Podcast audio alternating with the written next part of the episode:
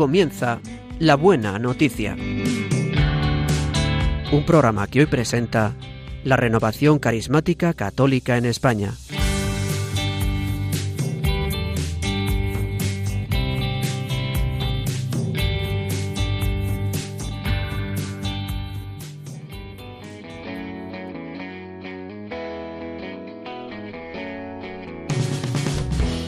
Bienvenidos a una nueva edición del programa de la Buena Noticia. Hoy sábado 30 de septiembre comentaremos con ustedes la liturgia de la palabra correspondiente a este vigésimo sexto domingo del tiempo ordinario. Hoy el programa va a ser conducido por la Renovación Carismática Católica en España y estaremos con ustedes Ana Ruiz. Buenos días, Ana. Hola, buenos días. Janet López. Buenos días, Janet. Buenos días. En el control de sonido, Juan Manuel González. Buenos días, Juan Manuel. Muy buenos días. Y el que les habla, Rodrigo Martínez.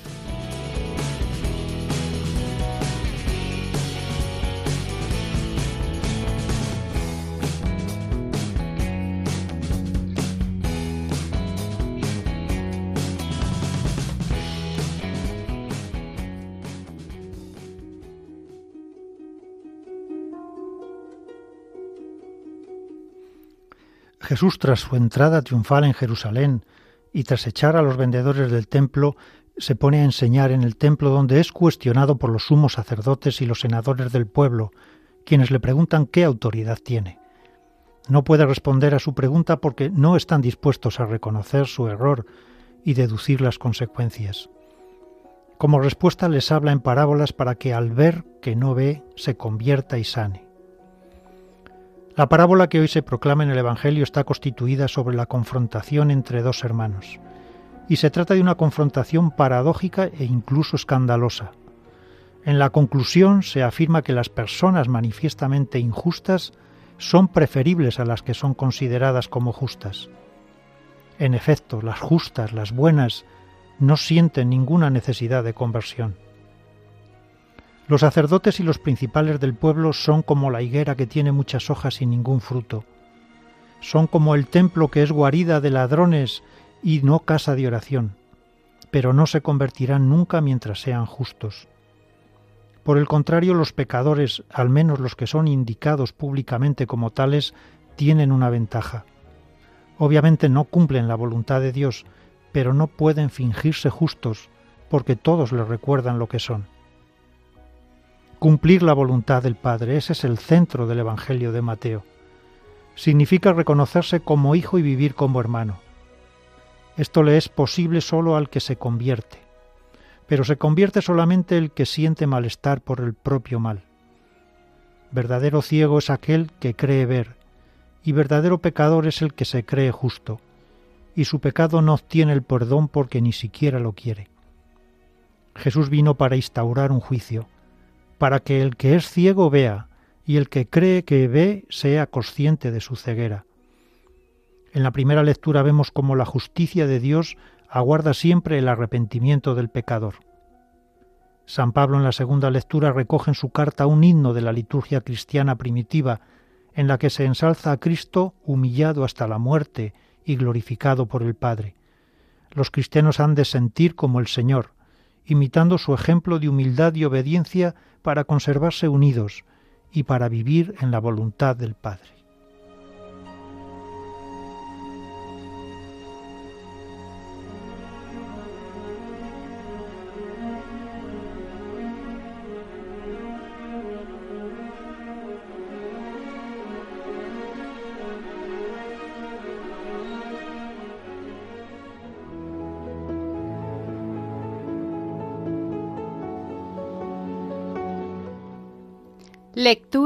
De la profecía de Ezequiel.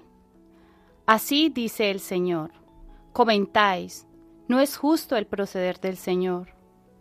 Escuchad, casa de Israel, ¿es injusto mi proceder?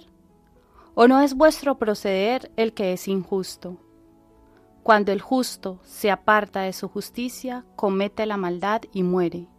Muere por la maldad que cometió y cuando el malvado se convierte en la maldad que hizo, practica el derecho y la justicia, él mismo salva su vida. Si recapacita y se convierte en los delitos cometidos, ciertamente vivirá y no morirá. Palabra de Dios.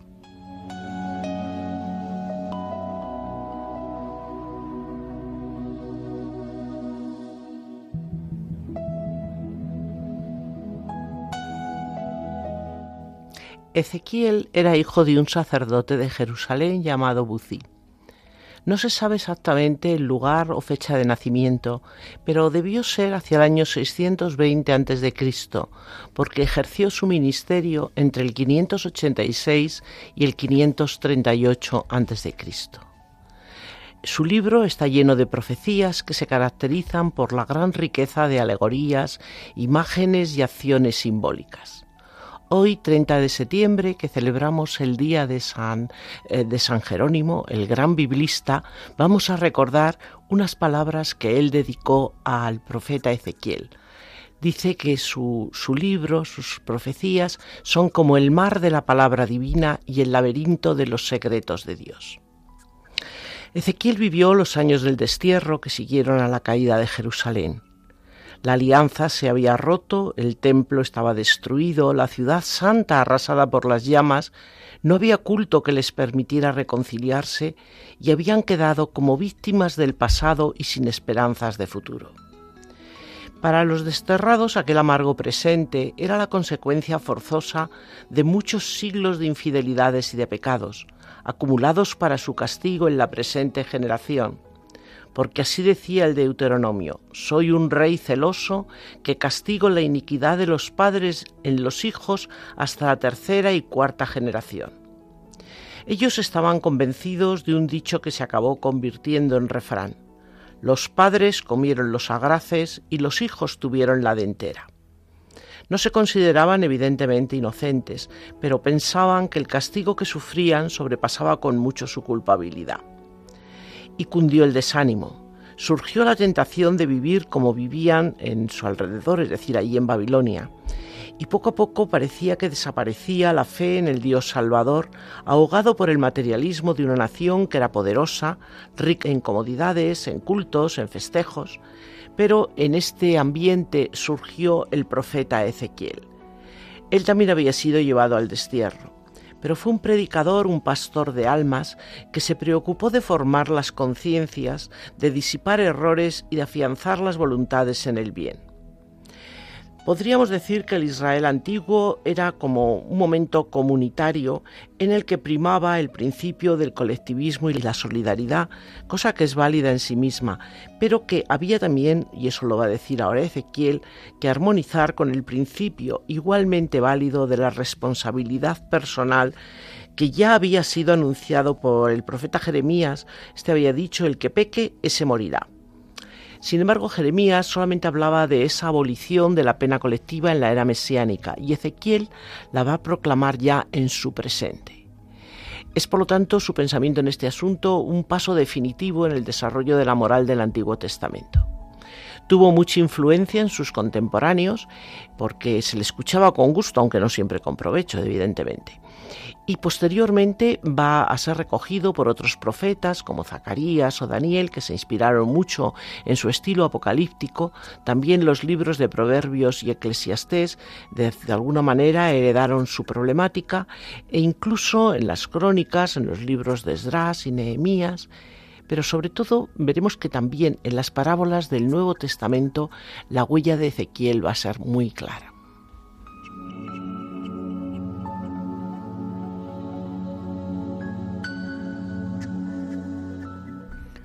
Como dice Ana, pues cuando el pueblo está en el destierro, cuando ha perdido todo, cuando se ve en la tribulación y en la desgracia, es cuando uno se empieza a preguntar qué, hemos hecho para merecer esto.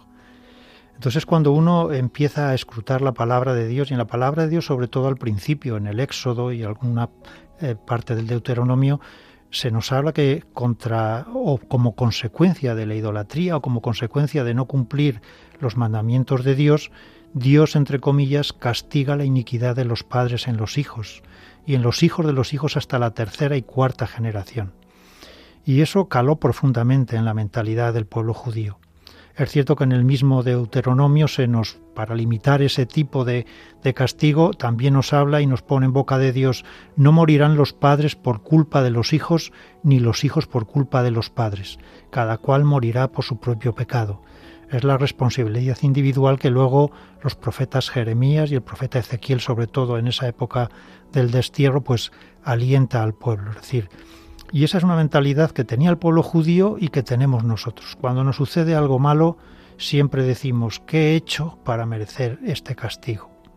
O hay otro dicho que dice, de aquellos polvos estos lodos. Es decir, todo tiene consecuencias. Y es cierto. El pueblo de Israel se vio desterrado porque sus padres no escucharon a los profetas, porque sus padres no caminaban en la voluntad de Dios. Pero todo lo que viven nuestros antepasados o la consecuencia de los antepasados no nos determina como personas.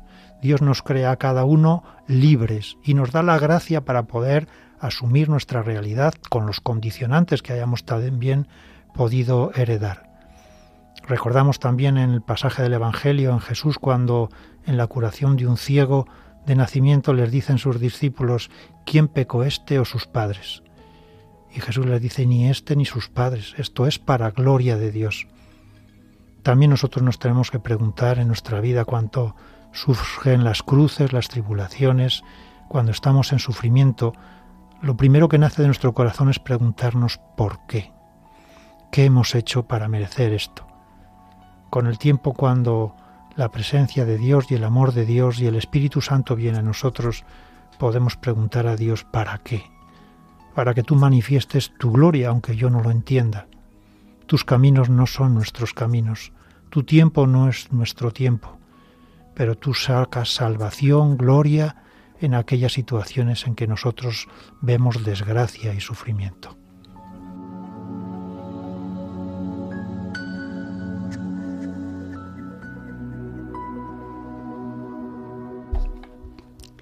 Ni la justicia ni el mal son hereditarios. Dios juzga a cada persona individualmente a pesar que con frecuencia sufrimos los efectos de los pecados cometidos por aquellos que nos precedieron. Dios no nos castiga por el pecado de otros, y no podemos utilizar los errores de nuestros antepasados o de otras personas como excusa para no salir de nuestros pecados, porque cada persona es responsable ante Dios por sus acciones. Muchas veces encontramos personas en nuestras vidas que nos dicen que no cambian su pecado porque un representante religioso tiene tal o tal defecto. Entonces dice, si él que está tan cerca de Dios no, no muestra signos de conversión, pues yo tampoco. Y eh, a esta solución que, que presenta Ezequiel al pueblo es que cada uno debe de, de, tomar una decisión de cambio en su vida, o sea, es personal.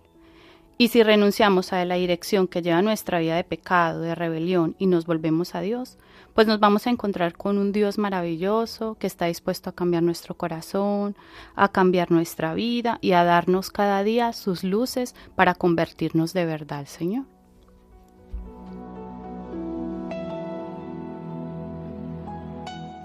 Pues es verdad, es verdad que vivimos en una sociedad que es neopagana y que tendemos, además con unas estructuras en las que el pecado está minimizado, vamos, concretamente es que no se tiene ninguna conciencia del pecado. Y bueno, se habla de él con eufemismos y se le habla eh, con diminutivos y a veces se hacen pues o bromas o se le convierte casi en algo que es divertido o de lo que tienes que presumir. Entonces, la tendencia muchas veces con todo esto es de echar la culpa de nuestros fallos, como decía Janet, a los demás. Y muchas veces, en lugar de entonar un mea culpa por nuestras faltas, lo que entonamos es un, un culpa de él. ¿eh? Es decir, le echamos la culpa directamente y bueno, yo recuerdo un sacerdote que me decía que muchas veces vamos a confesarnos de los pecados ajenos, pero no, cada uno tenemos nuestra responsabilidad, cada uno tenemos nuestra, nuestra propia libertad para elegir un camino y que ese camino que tenemos que elegir es el camino que Dios nos ha señalado, que tenemos que conocer evidentemente, que nuestra conciencia además nos indica y que aunque es verdad que tantas veces metemos la pata, tantas veces nos equivocamos, pues que el Señor, si nosotros estamos dispuestos a arrepentirnos, Él está siempre dispuesto a perdonarnos, porque es precioso lo que dice al final la lectura de Ezequiel, que Dios lo que quiere es la conversión del pecador, que no importa lo que hayas hecho, que siempre está dispuesto a perdonar.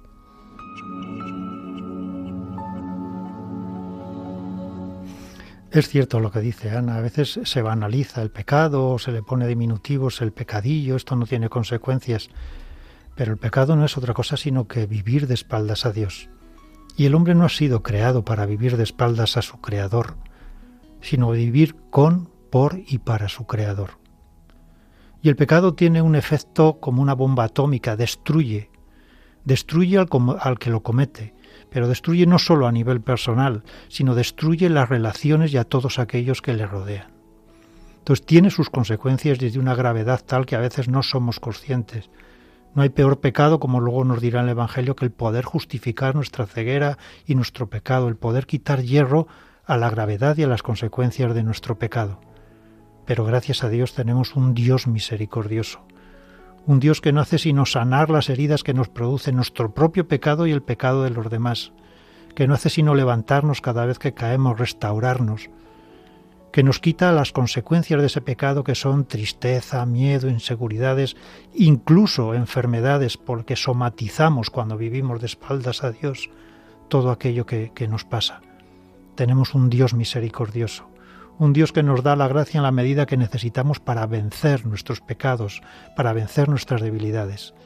Y vivir en la voluntad de Dios, en la presencia de Dios, es ir sanando nuestro corazón, es ir sanando las relaciones con los demás, es ir viéndolos de la manera que los ve Él.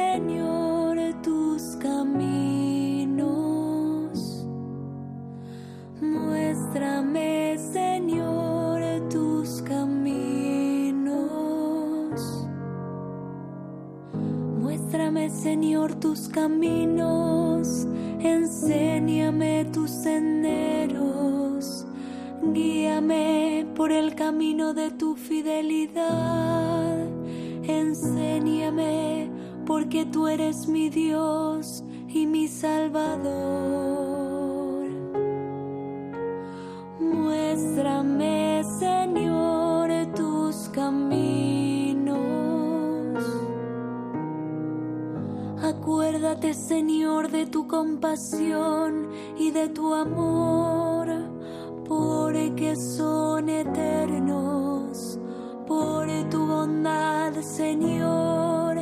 Acuérdate de mí según tu fidelidad.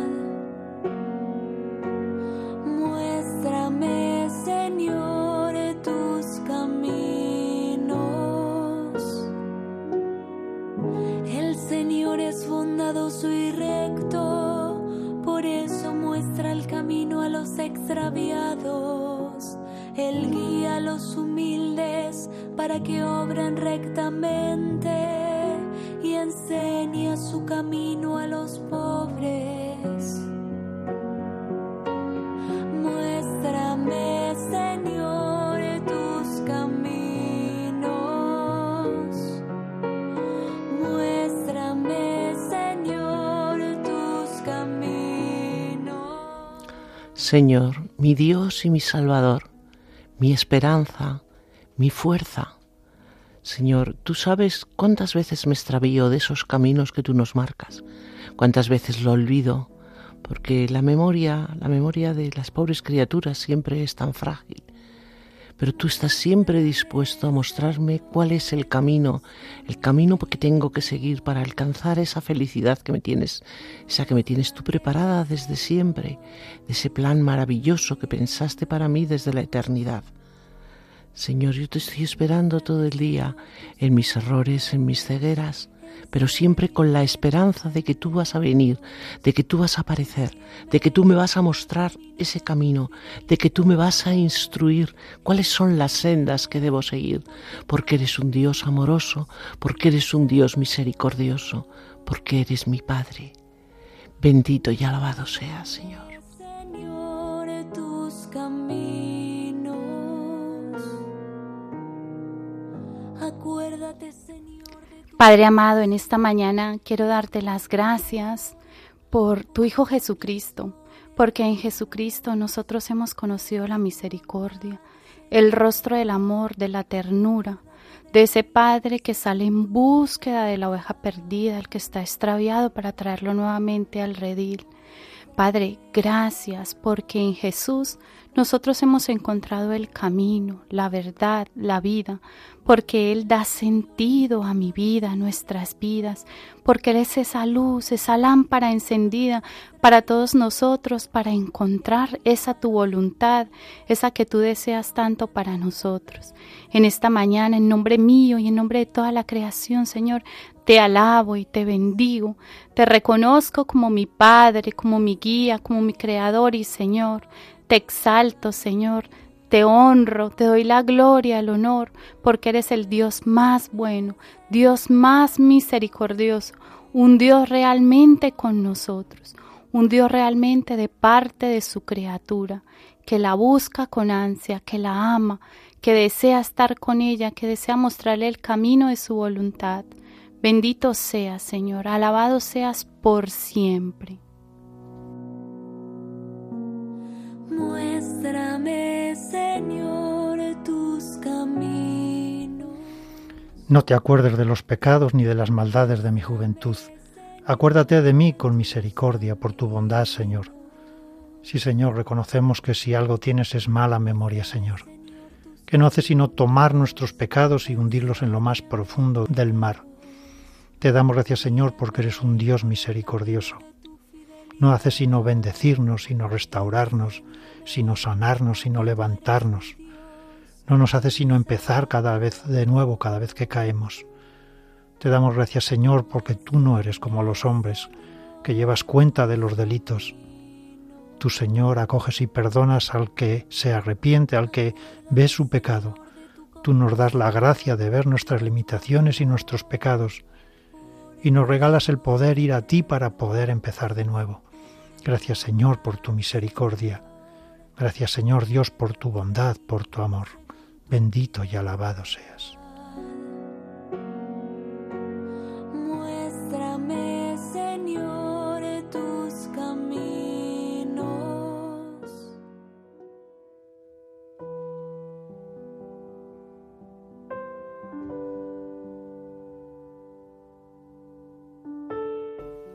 Lectura de la carta del apóstol San Pablo a los filipenses. Si queréis darme el consuelo de Cristo y aliviarme con vuestro amor, si nos une el mismo espíritu y tenéis entrañas compasivas, dadme esta gran alegría. Manteneos unánimes y concordes con un mismo amor y un mismo sentir. No obréis por rivalidad ni por ostentación dejaos guiar por la humildad y considerad siempre superiores a los demás. No os encerréis en vuestros intereses, sino buscad todos el interés de los demás. Tened entre vosotros los sentimientos propios de Cristo Jesús. Él, a pesar de su condición divina, no hizo alarde de su categoría de Dios. Al contrario, se despojó de su rango y tomó la condición de esclavo pasando por uno de tantos. Y así, actuando como un hombre cualquiera, se rebajó hasta someterse incluso a la muerte, y una muerte de cruz. Por eso Dios lo levantó sobre todo y le concedió el nombre sobre todo nombre, de modo que al nombre de Jesús toda rodilla se doble en el cielo, en la tierra, en el abismo, y toda lengua proclame, Jesucristo es Señor para gloria de Dios Padre. Palabra de Dios.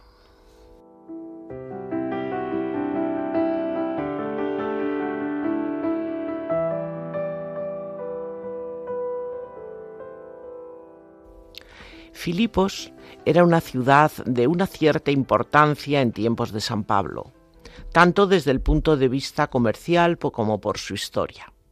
Estaba situada en Macedonia, junto a la frontera con Tracia, y sobre la, la vía Egnatia, que era una calzada romana que atravesaba ambas regiones y era el paso obligado para quienes procedentes de Asia Menor llegaban a Europa entrando por Grecia. La iglesia de Filipos fue la primera fundada por Pablo al pasar a Europa durante su segundo viaje, hacia el año 50 o 51. Y después San Pablo volvería a visitar Filipos posiblemente dos veces más durante su tercer viaje, aunque no parece que se detuviera allí mucho tiempo. En Filipos se había instalado y habían constituido sus familias muchos licenciados de las legiones romanas. Teniendo en cuenta este origen de las personas que habitaban la ciudad, la mayor parte de los fieles cristianos debían proceder de la gentilidad. San Pablo en la carta indica que está preso cuando la escribe, quizá en Roma o en Éfeso. Es decir, que podríamos fechar la, carta en una horquilla que va del año 54 al año 63.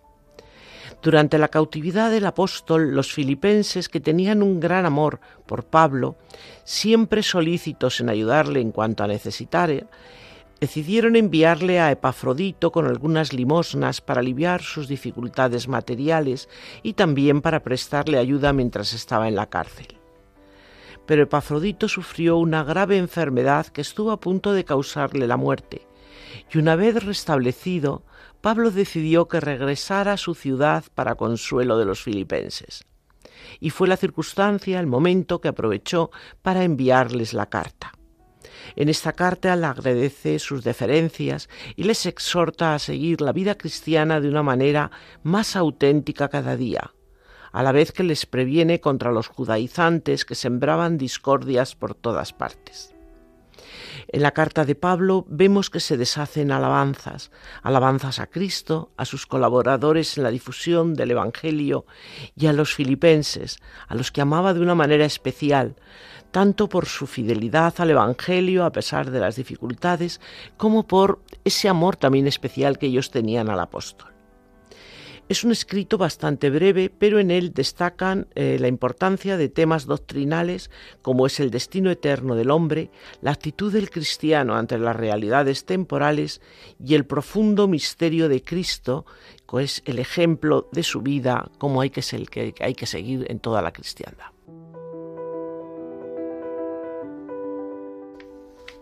En esta palabra tan rica, la, lo que más me llama la, la, atención es cuando dice, tened entre vosotros los sentimientos propios de Cristo Jesús. A pesar de su condición divina, no hizo alarde de su categoría de Dios. Y en realidad eso es lo que más me impresiona. O sea, Dios, siendo Dios, se humilló hasta obedecer totalmente y llegar hasta la cruz. Y Jesús es como para mí nuestro maestro, ¿no? Y si nuestro maestro ha hecho esto, pues nosotros como seguidores de Cristo, pues necesitamos tener la misma actitud, la misma manera de pensar y de sentir de nuestro maestro. El camino que, que debemos de tomar cada uno de nosotros para la unidad, no solo en nosotros, sino en nuestra iglesia, es el camino que Jesús nos trazó. Una vida de renuncia, una vida de servicio, de humildad, de obediencia incondicional a Dios. Los creyentes en Cristo hemos experimentado también la ayuda y el consuelo del Espíritu Santo, el amor y la misericordia de Jesucristo. También debemos mostrar esas mismas cualidades a los demás para vivir en unidad, en armonía y luchando juntos cada día por vencer el enemigo grandísimo, el egoísmo y la división. Nos dice que tengamos los mismos sentimientos del propio Cristo Jesús.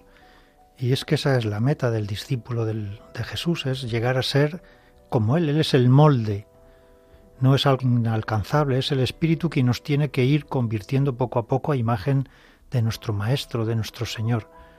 Para eso se encarnó, para eso vino, no solo a liberarnos del pecado y la muerte, sino a darnos un modelo al que imitar.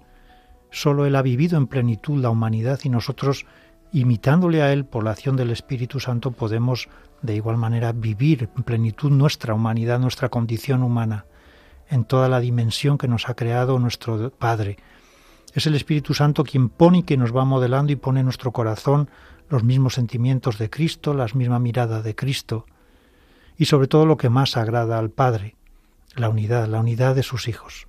No hay cosa más sangrante para un padre que ver las diferencias, las divisiones, las peleas entre sus hijos. Y eso en San Pablo también es recurrente. Aquí nos invita a vivir, a hacer las cosas no por rivalidad ni por ostentación, sino buscando la unidad y la comunión. En la carta, la primera carta a los Corintios también conjuraba a, los corintios a que se tenga un mismo hablar, un mismo sentir, sin divisiones entre vosotros. Nada cabe de que yo soy de Pablo, yo soy de Apolo, yo soy de Cefas. También nosotros nos tenemos que preguntar en nuestro camino de seguimiento de Cristo, de, servir en la Iglesia, pues ¿por qué hacemos las cosas? ¿Cuál es el espíritu que nos guía? Y también analizar si en nuestra forma de hacer las cosas hay rivalidades, comparaciones, diferencias entre los hermanos con sus distintos carismas, porque obviamente ahí está nuestra humanidad, nuestra soberbia, nuestro afán de destacar, de que se nos reconozca. Pero cuando está el Espíritu, nos ayuda a reconocer en cada carisma algo precioso, único, complementario, necesario para mí. Es el Espíritu el que traba la comunión y la unidad en la diversidad, el que nos hace semejantes a Cristo en el sentir, en el ver y en el actuar.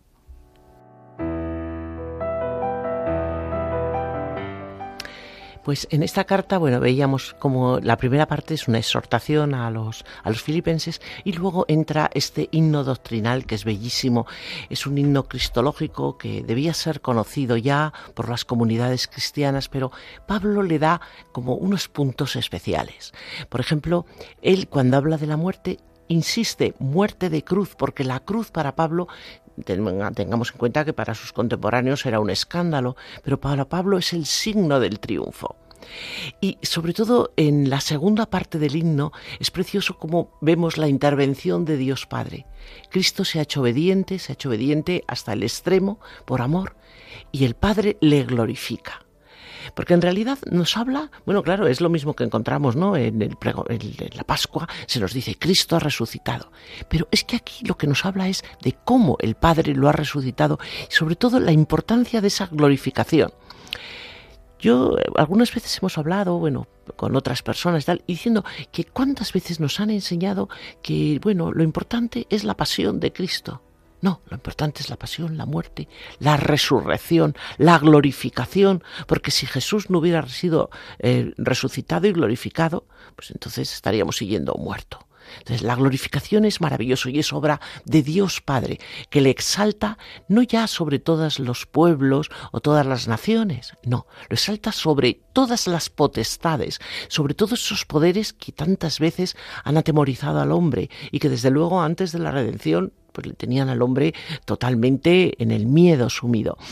Y bueno, es precioso al final para gloria de Dios Padre, porque realmente todo lo que ocurre, todo, todos los hechos estos tienen ese final, para la gloria de Dios Padre.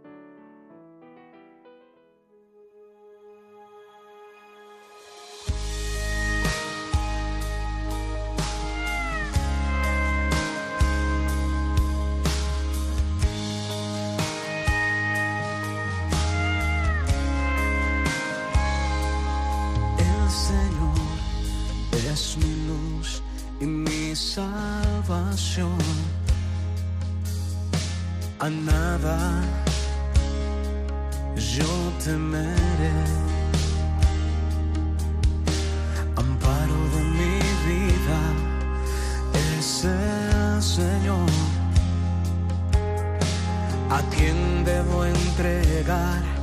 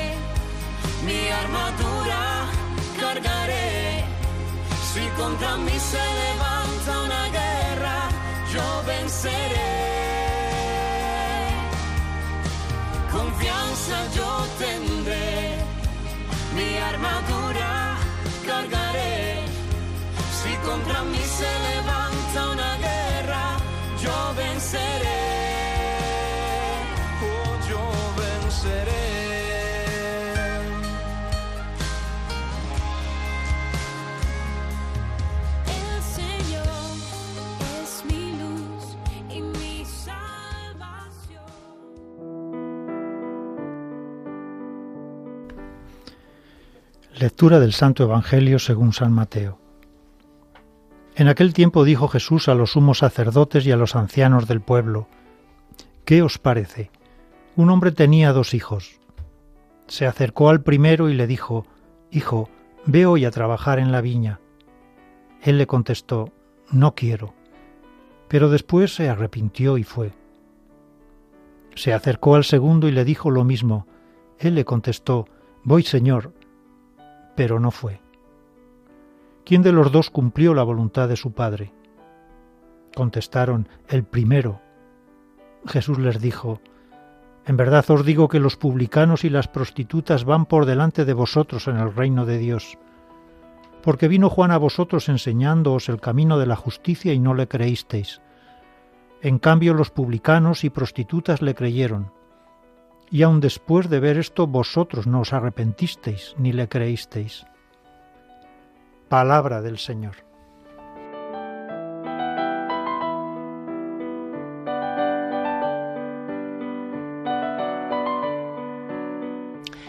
El pasaje que hoy se ha proclamado pertenece a la última parte de- del Evangelio de Mateo, que comienza en el capítulo 19 y nos habla ya de la venida definitiva del reino de Dios. Al inicio de su ministerio, Jesús había cosechado muchos éxitos y su fama se había extendido, como nos dice el mismo Evangelio, por Judea, por las regiones limítrofes, y las muchedumbres le seguían porque veían sus milagros, escuchaban su predicación, se beneficiaban de ellos. Pero cuando empezó a profetizar los momentos de prueba y de persecución y se supo que seguirle comportaba un gran riesgo personal y una acción muy radical, sin espacio para los oportunistas, las cosas empezaron a variar y digamos que el seguimiento se empezó a retraer. Y cuando Jesús empieza a poner muy claro cuáles son los principios, la alternativa que trae, que está confrontada a la de las autoridades religiosas del momento, vamos a ver cómo crece una oposición y además de unos adversarios muy poderosos. Esto, este enfrentamiento que va a acabar rompiendo la relación de la sinagoga con Jesús es algo que nos va a manifestar claramente eh, Jesús en estas tres parábolas en progresión que van eh, del capítulo 21-28 al 22-14 y de un mana- una manera que apenas es velada, anticipa lo que en el capítulo 23 va a decir explícitamente en el discurso antifarisaico. Estas parábolas que decimos van en progresión son primero la de los dos hijos, después la de los viñadores homicidas y la última la parábola del banquete de las bodas reales. Y las tres van dirigidas a estos adversarios y contienen un severo ajuste de cuentas. Son las parábolas que se complementan recíprocamente. En la primera habla de la raíz de la recusación, la incredulidad. En la segunda anuncia que los viñadores serán castigados y se les quitará la viña. Y la tercera de la reprobación que ya se ha efectuado del castigo. En el comienzo de esta composición, que se remonta desde luego a una tradición aramea, nos ha indicado el contexto de las mismas. Eh, ya en el, en el capítulo 21, unos versículos antes a los que hoy se han proclamado, Jesús en Jerusalén había discutido con las autoridades judías cuando estos le siguieron la prueba de su delegación divina, esa que él se atribuía, y él respondió con una pregunta sobre Juan Bautista. Este fue, digamos, como el momento de la ruptura, que ahora ya digo, vamos a ir en las sucesivas parábolas, vamos a ir viendo cómo se profundiza.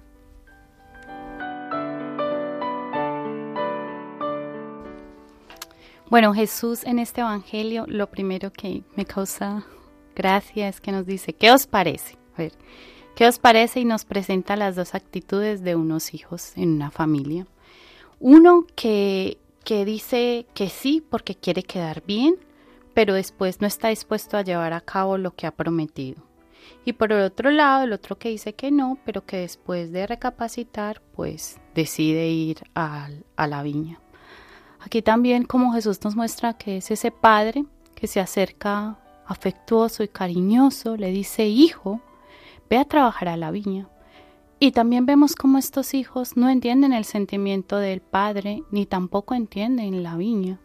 Si estos hijos entendiesen que el padre es amor, que la viña hace parte de ellos, que también es su herencia, pues no les chocaría ir como obligado, como cuando uno va obligado a hacer algo, no es lo mismo que cuando uno va porque quiere. Y esto también nos presenta al Señor a nosotros, nuestra vocación, nuestra llamada, no debe ser una carga para nosotros, sino que es una, una oportunidad maravillosa del Padre que quiere que nosotros estemos bien, que nos acerquemos a Él y que trabajemos como familia, con amor, en unidad, por su viña. También pues me gusta porque ninguno de estos dos hijos son perfectos.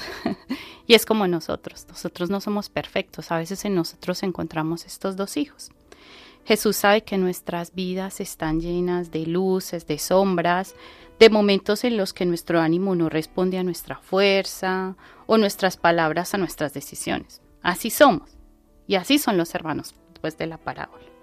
Pero hay una gran diferencia. Hay uno que tomó tiempo, que recapacitó, que cambió de mentalidad, o sea, tuvo una conversión, algo que se llama metanoia, o sea, cambió la mentalidad y decidió obedecer e ir a la viña porque sabía que era lo mejor, que el padre podía hacer para sus hijos, era lo mejor. Recapacita, va, trabaja en la viña. Y pues eh, esto es la enseñanza para mí, para mí es de ir con alegría, de vivir mi vida con alegría, con entusiasmo. Dios me quiere hacer partícipe de ese plan y quiere que también yo coopere con Él en este plan maravilloso de la salvación, de ir a trabajar en la viña y de hacerlo con gusto, no como una carga. Y también ahora mismo se me viene como a la mente a veces muchos cristianos que vamos también como al templo a hacer promesas, ¿no? Veimos eh, prometiendo cosas, Señor, yo te prometo esto y lo otro. Y luego cuando salimos ya se nos olvida lo que hemos prometido, volvemos a nuestra vida de pecado y no tenemos como ese, esa decisión de un cambio radical, de una verdadera obediencia, un verdadero un querer, un desear verdaderamente vivir la voluntad de Dios, pues que esta palabra de este domingo nos interpele, que el Espíritu Santo nos ayude a tomar las mejores decisiones, a decirnos por el reino y aceptar la voluntad de Dios que es santa, perfecta y agradable con alegría.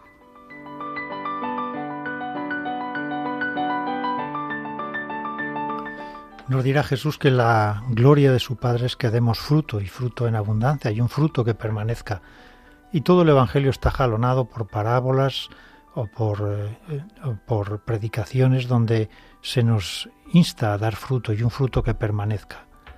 Aquí vemos que no valen las buenas intenciones, aquí no vemos que es realmente lo que hacemos, lo que vivimos, nuestro sí, lo que nos compromete, lo que nos desacomoda, lo que produce fruto y fruto en abundancia también viendo estas parábolas uno pues se echa a temblar porque muchas veces sobre todo los que estamos en las cosas del Señor podemos caer en creer que por estar en las cosas del Señor, hacer las cosas o servir al Señor o eh, con eso ya está todo hecho. No se trata de hacer las cosas eh, por Dios y para Dios, sino hacer lo que Dios quiere. Eh, propio Mateo en el Evangelio de las, del Sermón nos dice en boca de Jesús que no basta decir Señor, Señor, no todo el que me diga Señor, Señor entrará en el reino de los cielos, sino el que haga la voluntad de mi Padre. Esa debe ser nuestra actitud. Primero, reconocernos limitados y pecadores.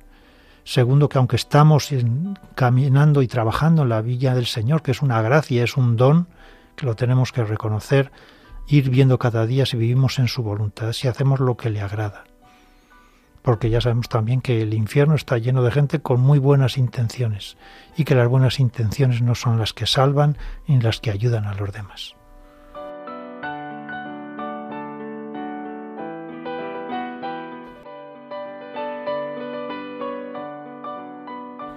Pues es- realmente es cierto que no hay que abandonar las prácticas y las costumbres, pero por muy cristianas que estas sean, muchas veces nos descubrimos que nos importan más las cosas del Dios que el Dios de las cosas que es como decía Rodrigo, como decía Janet, es lo que realmente tiene que estar rigiendo nuestra vida, Dios.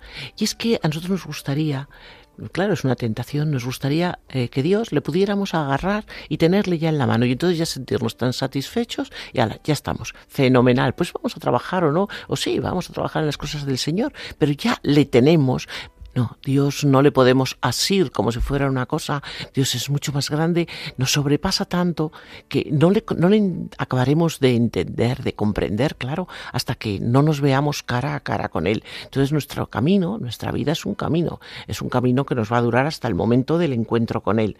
Un camino en el que el Señor lo que pide es que la bondad llegue hasta lo más profundo de nuestro ser y que no nos contentemos con cualquier cosa que siempre nos preguntemos, ¿y exactamente es esto lo que Dios quiere en este momento, lo que quiere que yo haga? Porque realmente si nos esforzamos en seguir la voluntad de Dios, en, en intentar seguir ese camino que Él nos señala, ese camino que también nos decía Pablo en la carta a los filipenses, si intentamos acercarnos realmente a, a ser, a intentar ser como Cristo era, ¿ves? Pues eh, tenemos también un, hay un papel importantísimo que es ayudar a otros. Hay tantísimas personas, todos conocemos en nuestro entorno, tantísimas personas que no encuentran sentido ninguno a su vida. Bueno, hasta el punto de que no se dice mucho, pero hay que ver la cantidad de suicidios por este motivo en personas aparentemente con todo resuelto. Pero es que en nuestro corazón tiene una necesidad muchísimo más profunda que solamente puede llenar Dios. Entonces tenemos que intentar a este Dios que hemos tenido la, la, gran gracia de haber encontrado, presentárselo a los demás. Y que para ellos sea como para nosotros la razón de nuestra existencia.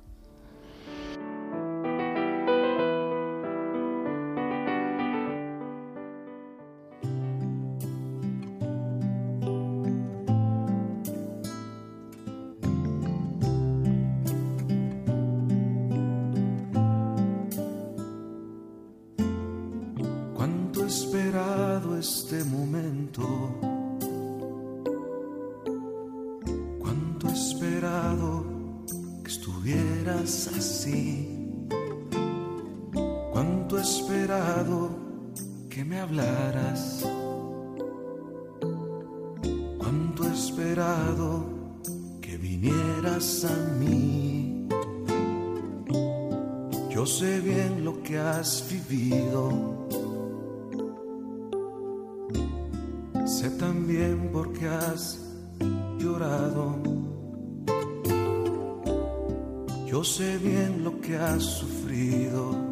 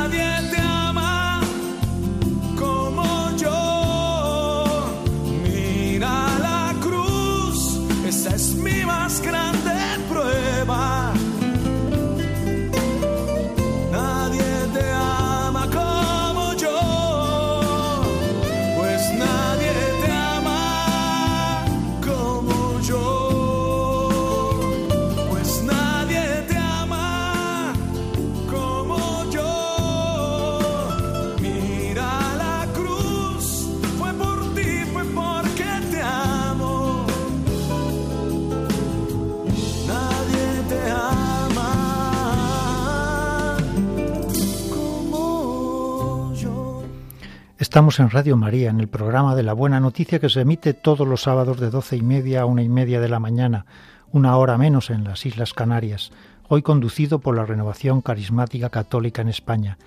Les invitamos a participar en el programa con sus aportaciones y comentarios sobre las lecturas de este domingo, escribiéndonos a la dirección de correo electrónico la buena noticia 1, 1 en número, arroba radiomaria.es.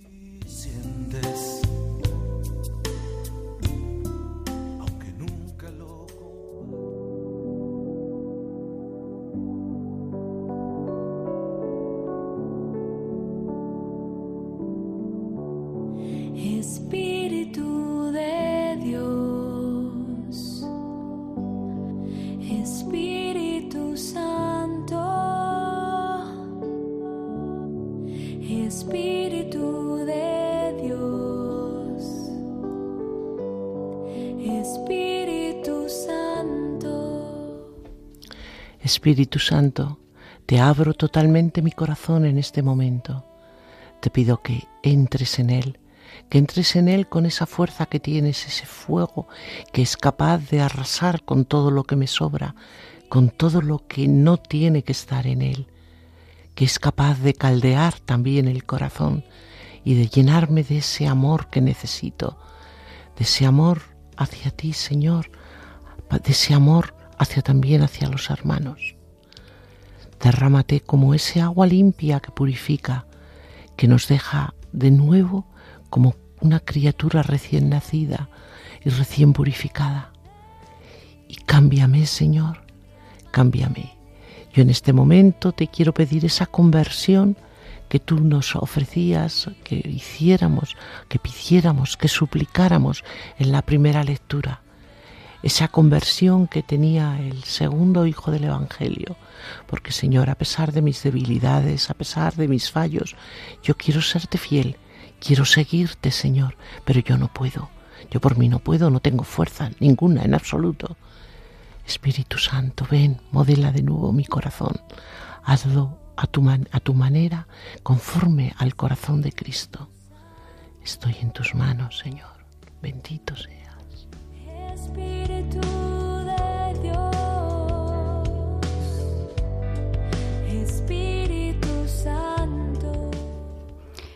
Espíritu Santo de Dios, me pongo en tus manos. Te pido la gracia de que tú me enseñes a tener unos oídos de discípulo, que yo pueda reconocer en la palabra de Dios tu voluntad, tu camino.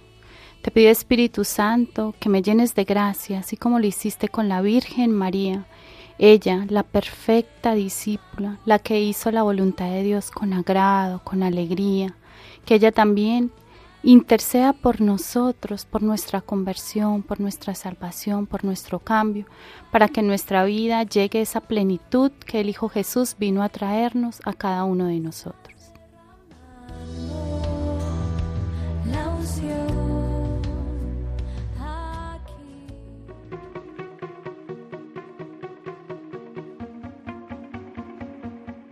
Ponemos fin a este programa en el que les hemos acompañado Ana Ruiz y López en el control de sonido Juan Manuel González y Rodrigo Martínez. Les deseamos la paz y las bendiciones de parte de nuestro Señor Jesucristo y, como no, el cuidado amoroso de nuestra Madre María. Y les invitamos a permanecer en compañía de Radio María, la emisora de nuestra Madre. Quiero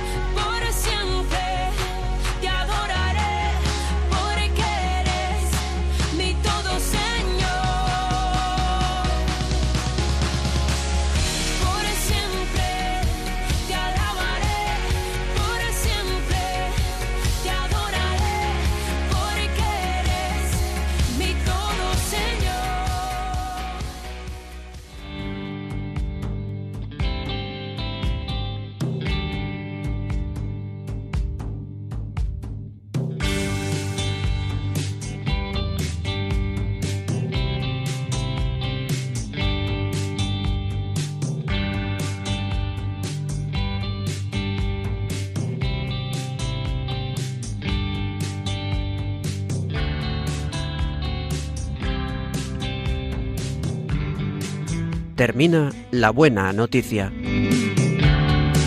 Un programa que hoy ha presentado la Renovación Carismática Católica en España.